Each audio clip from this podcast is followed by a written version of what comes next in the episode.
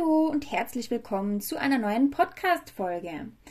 Ähm, in dieser Podcast-Folge soll es ähm, so ein bisschen um den mentalen Aspekt von uns Pferdemenschen geht und äh, wie dieser mentale Aspekt eigentlich mit der Hilfengebung bzw. mit den Basishilfen zusammenhängt. Das heißt, diese Podcast-Folge schließt so ein bisschen an unsere letzte Podcast-Folge an, in der es eben um die um das Hilfenverständnis für Mensch und Pferd ging. Hört sie euch also gerne an.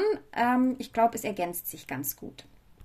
So, wie komme ich drauf? Natürlich äh, wieder so ein bisschen aus meinem eigenen Leben, tatsächlicherweise, ähm, weil es einfach in meiner reiterlichen Laufbahn etwas gibt oder Situationen gibt, ähm, die zwar in der Zwischenzeit nach sehr vielen Jahren besser geworden sind, aber die mir einfach immer so ein bisschen schwer gefallen sind und jetzt hatte ich diese Erkenntnis, die ähm, doch einiges verändert hat ähm, in meinem Verhalten einfach. Und zwar ging es darum, einfach so ein bisschen auch um diese, um diese Hilfengebung, ähm, dass man die wirklich ganz korrekt und ganz genau umsetzt. Und das war bei mir immer so ein bisschen ein Thema, jetzt gar nicht, weil ich ein ungenauer Mensch war, bin, ähm, sondern es lag eben an was anderem. Ich erzähle euch kurz ein Beispiel, dann könnt ihr euch das vielleicht besser vorstellen. So, Paradebeispiel, ihr reitet ganze Bahn und ähm, außen hängt eine Bande oder ihr seid auf dem Reitplatz und das Pferd sieht irgendwas auf der Außenseite und äh, findet es gruselig und möchte jetzt eben nach außen schauen. Ähm, drängt auch mit dem Hintern so nach innen, damit es sich eben besser zur Gefahr hintreten kann ähm, und geht eigentlich so ein bisschen schenkelweichartig von der Bande weg. Verlässt vielleicht sogar den Hufschlag und ist dann auf dem zweiten Hufschlag. Ähm, was dann eben immer so ein bisschen, also eine Schwierigkeit für mich dargestellt hat, weil ich ja einerseits äh, mitbekommen habe, mein Pferd hat gerade vor irgendwas Angst, es hat gerade mit irgendwas einen Stress Darauf will ich dann natürlich schon eingehen und ähm, das nicht irgendwie jetzt irgendwo drüber prügeln, blöd gesagt. Ähm, andererseits ist es halt einfach so, dass das Pferd trotzdem auf meine Hilfen reagieren muss und meine Hilfen trotzdem annehmen muss. In jeder Situation. Ähm, hat zum einen damit zu tun, dass ich ja weiß, dass ähm, nichts Gefährliches da ist, weil wenn was Gefährliches da wäre, dann hätte ich eh schon zu meinem Pferd gesagt, komm, wir gehen wieder lieber weg, wir nehmen Reis aus. Und das bringt halt einfach, wenn man das in der Bahn äh, nicht schon übt, hat man es im Gelände, wo wirklich gruselige Sachen kommen können, wie, keine Ahnung, Traktoren, wild gewordene Hunde oder ähnliches, einfach ein bisschen ein Problem mit sich. Ähm, weil man ja vorher das auch nie üben konnte, auch in Stresssituationen, dass das Pferd auf die Hilfen reagiert. Und ich war dann immer so ein bisschen, also ich hatte mich da immer so ein bisschen geschummelt, aber gar nicht bewusst. Ähm, für mich war das dann immer so, okay, ähm, jetzt schauen wir mal, dass das Pferd nimmer auf dem zweiten Hufschlag ist, sondern halt auf dem ersten Hufschlag. Ähm, die, die Trainer sagen ja dann an, ja, man soll schulterhereinartig an der gruseligen Sache vorbeireiten, was natürlich nicht so schwierig war, weil das Pferd wollte nach rechts schauen. Wenn ich jetzt Schulter herein machen äh, wollen würde, müsste es nach links schauen. Ähm, also alles ein bisschen schwierig. Und äh, deswegen war es dann immer so ein bisschen dieser Kompromiss, dass wir halt vom zweiten wieder auf den ersten Hufschlag wechseln, das Pferd aber im Prinzip trotzdem noch mit so einer Außenstellung ähm, oder eben so leicht schenkelweichartig da vorbeiging. Ähm, und ich hatte da ganz, ganz lang eigentlich gar kein Problem damit. Ich glaube, das war das Problem, dass ich kein Problem damit hatte weil ich war froh, dass das Pferd irgendwie vorbeiging und nicht mehr auf dem zweiten Hufschlag war, sondern eben auf dem ersten Hufschlag. Ähm, und damit hatte sich das Thema dann so ein bisschen irgendwie erledigt. Ähm, ja, also das war jetzt eine Situation von ganz, ganz früher, so, keine Ahnung, vor zehn Jahren oder so. Ähm, und heute erst äh, kam mir eigentlich so in den Sinn, warum es eben so wichtig ist, dass das Pferd auf die Hilfen reagiert. Äh, einerseits wegen dem, was ich gerade schon angesprochen habe. Und andererseits hat es ja auch was mit meiner oder mit unserer ähm, Einstellung zu tun. Wir müssen uns ganz genau und ganz konkret vornehmen, was wir wollen. Ganz simpel, das gibt es auch, äh, also wenn man zum Beispiel bei Michael Geithner die Ausbildung macht, Equikinetik und Dualaktivierung, ähm, oder auch das Buch liest von ihm, wo er dann sagt, äh, die Menschen müssen einen Plan haben, die Pferde spüren das und das gibt Sicherheit. Unterschreibe ich sofort und ich habe diesen Satz auch verstanden, äh, rational, aber irgendwie ging mir erst jetzt so ein bisschen der Knopf auf, ähm, weil dieses einen Plan haben, ähm, das, ihr müsst diesen Plan so konkret wie möglich haben. Das heißt, der Plan sollte eigentlich nicht lauten, ich komme jetzt irgendwie an diesem Hindernis vorbei, ohne runterzufallen, äh, sondern ihr müsst euch wirklich ganz konkret ähm, eine Vorstellung davon haben, wie ihr da vorbeikommt. Das heißt, der Optimalfall ist jetzt, stellt mal vor, ich wäre jetzt zum Beispiel auf einem Turnier und da wäre sowas und ich wäre in der Prüfung. Ähm, der Optimalfall wäre natürlich, dass das Pferd genauso auf meine Hilfen reagiert, auch wenn es Stress hat, und da genauso vorbeireitet, ähm, äh, als wenn da nichts wäre. Sprich, auf dem ersten Hufschlag nicht nach außen gestellt, sondern gerade ausschauend und auch gerade gerichtet und nicht irgendwie schenkelweichartig. Ähm, das wäre eben so das Endziel. Und das, was ich dann eben gemacht hatte, hatte für mich einen ähnlichen Effekt eben, das Pferd ging auf den ersten Hufschlag da vorbei, ähm, hat aber im, im Verständnis von dem Pferd was ganz, ganz anderes bedeutet. Ähm, weil, weil Pferde da einfach anders denken. Das heißt, das, was für mich in Ordnung war, und ich dachte, ich habe dem Pferd jetzt beigebracht, dass es da vorbeigehen kann und auf mich hören kann, hat aber für das Pferd im Prinzip eine Inkonsequenz bedeutet. Denn was habe ich denn eigentlich gemacht? Das Pferd ging eigentlich, wenn wir mal ganz genau sind, gegen meinen inneren Schenkel. Ähm, und ich habe das dann aber in dieser Situation nicht korrigiert. Und damit habe ich es im Prinzip nur schlimmer gemacht, mal abgesehen davon, dass man, wie gesagt, diese Reaktion auf die Hilfen immer und überall korrekt ähm, einfordern sollte. Das heißt, wenn mein innerer Schenkel da ist, dann ist er da und dann muss davor gewichen werden. Ähm, habe ich ja andererseits was viel, viel Schlimmeres gemacht. Und zwar dadurch, dass ich in dieser Situation inkonsequent war, weil ich dem Pferd helfen wollte. Aber das ist ja ganz irrelevant. Ähm, hat das in dem Moment eigentlich für das Pferd eine Unsicherheit bedeutet. Pferde brauchen ganz, ganz klare Ansagen. Und für Pferde muss auch immer alles, ähm, also diese Regeln, es müssen immer dieselben gleichen Regeln gelten, dann fühlen sie sich sicher. Pferde sind Fluchttiere und die kommunizieren auch untereinander so, weil sie einfach auch nicht so denken wie Menschen. Das heißt, es gibt einfach gewisse Regeln, die gelten dann immer, auch untereinander. Und das gibt ihnen Sicherheit und das gibt ihnen auch Vertrauen ineinander. Jetzt bin ich aber in dieser Situation inkonsequent gewesen, weil ich plötzlich ähm, nicht dieses, diese Reaktion auf den inneren Schenkel eingefordert habe, sondern es ihm zugelassen habe, dass er das so vorbeigeht. In, äh, in nicht Inkontinenz, Inkonsequenz. Inkonsequenz bedeutet für das Pferd aber Unsicherheit. Das Pferd weiß plötzlich nicht mehr, also diese, diese haltgebende Struktur ist plötzlich weg. Diese Regeln, die dem Pferd Sicherheit geben, ähm, sind plötzlich weg. Das ist so ein bisschen, also übertrieben formuliert, aber im Prinzip ist so die Welt des Pferdes bricht in so einem Moment ein bisschen zusammen, weil alles, was dieses Pferd bisher dachte, wie die Welt ist, wie die Welt funktioniert, das gilt plötzlich nicht in diesem Moment. Ähm, und dann kennt sich's nicht aus. Und das im Prinzip führt zu Unsicherheit beim Pferd total kontraproduktiv, weil wenn das Pferd eh Angst hat, dann wollen wir es ja dazu bringen, dass es sicherer wird. Und wir wollen es ja nicht dazu bringen, dass es unsicherer wird.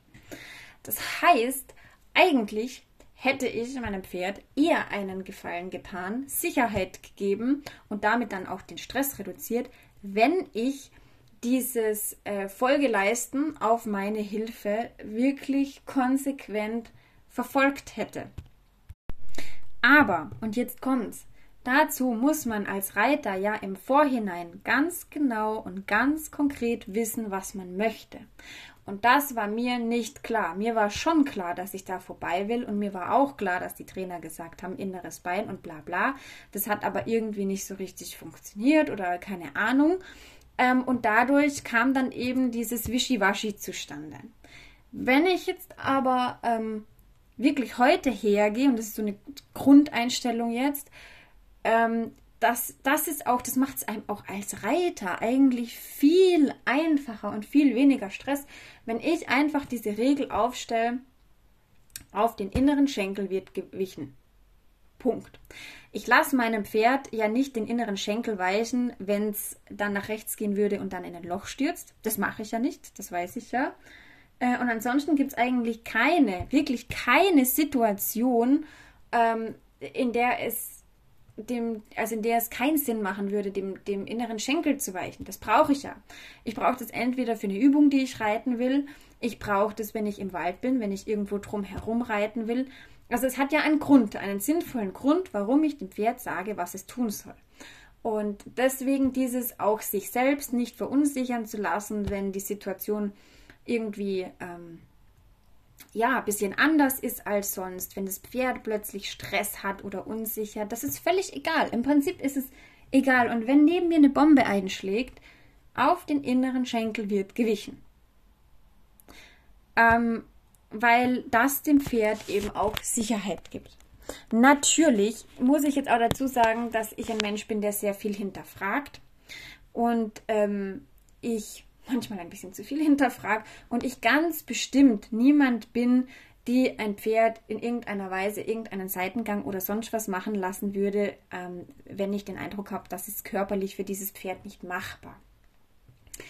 Aber gewisse Dinge, die funktionieren auch immer. Ich habe ja in dieser Situation auch keinen Seitengang verlangt. Ich wollte lediglich, dass das Pferd gerade austrabt. Ich wusste, dass das Pferd das kann. Warum? Es hat es schon die ganze Zeit vorher gekonnt und gezeigt, dass es das kann. Sprich, ich konnte mir ähm, auch sicher sein, dass das möglich ist. Genau wie mit der Hinterhand einen Schritt zur Seite zu gehen ähm, oder einfach dem Zügel nachzugeben.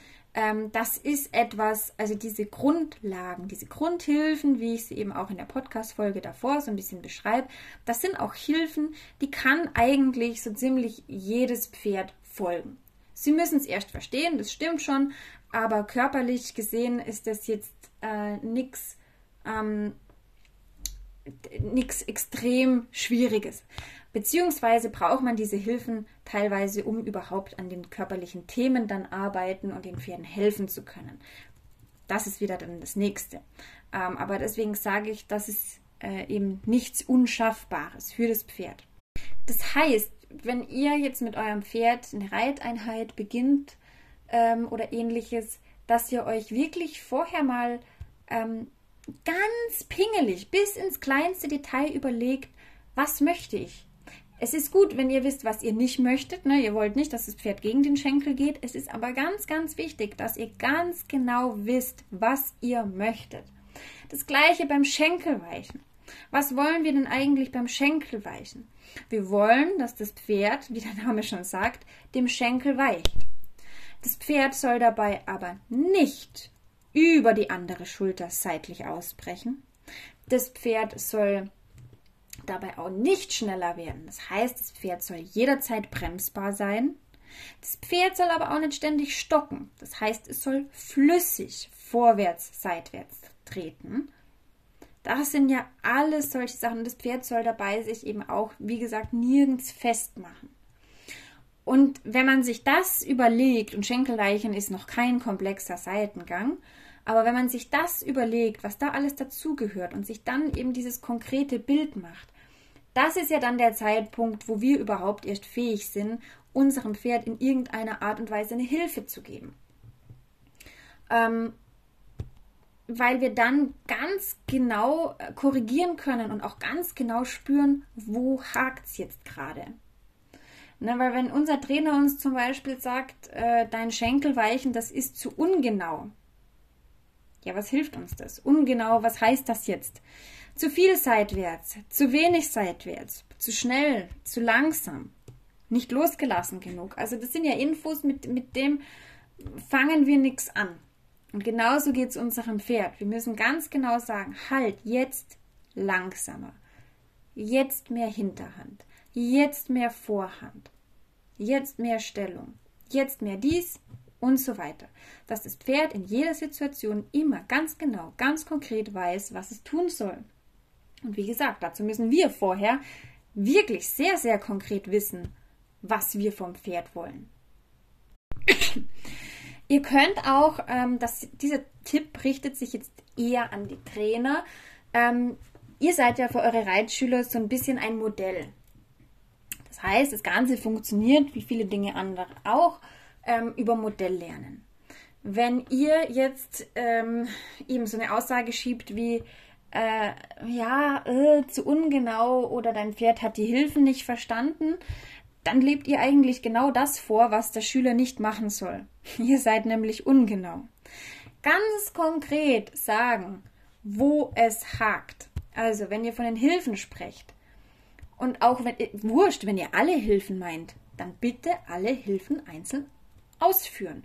Man kann auch nicht automatisch davon ausgehen, dass die Leute das wissen. Das heißt, ich habe den Eindruck, das Pferd reagiert nicht auf den vorwärts treibenden Schinkel ähm, oder auf den seitwärts treibenden Schinkel oder auf beides. Das und, und dann eben auch, ähm, dass ihr dann diese Sicherheit vermittelt. Das heißt, der Reiter ist ja dazu zuständig, dass er ganz konkrete Anweisungen gibt. Deswegen soll man sich ja auch vorher ganz genau überlegen, wo möchte ich mein Pferd anhalten. Und dann ist sowas wie, ich halte jetzt in fünf Metern mein Pferd an etwas ungenau. Warum? Die meisten von uns können fünf Meter nicht einschätzen. Und wir haben ja überall, ähm, wir haben ja überall Buchstaben in der Halle hängen, normalerweise. Oder irgendwelche Säulen, an denen man sich orientieren kann. Oder auch im Gelände. Ihr sucht euch vorne einen Baum aus und genau bei diesem Baum soll euer Pferd anhalten. Und zwar genau bei diesem Baum. Und das muss man ja so ein bisschen, also das ist ja etwas, ähm, damit das Pferd dann, damit man sich auch selber besser überprüfen kann. Und ähm, wenn die Leute dann selber so ein bisschen schwimmen und so ein bisschen äh, ungenau sind und vielleicht gerade nicht wissen, was sie tun sollen, weil es vielleicht auch für den Reiter eine neue Übung ist, dann ist es die Aufgabe an euch als Trainer, als Modell, dass ihr diesem Team diese Sicherheit vermittelt. Das heißt, dass ihr dann nicht dasteht und sagt, ähm, und jetzt überlegst du dir einen Punkt, an dem du anhältst, sondern in dem Moment, das gibt Sicherheit, das ist konkret, beim B hältst du an. Beim M hältst du an und so weiter und so fort. Und ihr werdet sehen, nach ein paar Minuten hat der Reiter in der Zwischenzeit die vielleicht neue Übung auch schon ein paar Mal gemacht, hat das Sicherheit, dann kann man den auch selber diesen Punkt wählen lassen. Aber das ist das, das ist ähm, im Prinzip Gruppendynamik. Ja, es ist ein psychologisches Phänomen, unglaublich spannend, wobei wir nur ein Dreier gespannt sind und eins davon ist ein Pferd, aber trotzdem.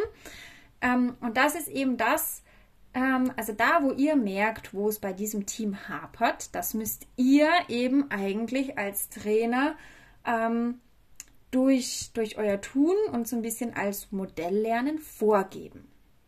Denn wenn ihr keine genauen Angaben macht, ähm, wird es dem Reiter noch schwerer fallen, genaue Angaben zu machen. Das sind wie die Eltern, die zu ihren Kindern sagen, ja, du sollst keine Süßigkeiten essen, Süßigkeiten sind ungesund und sich dann aber selber jeden Abend ähm, eine Packung Chips und eine Tafel Schokolade gönnen.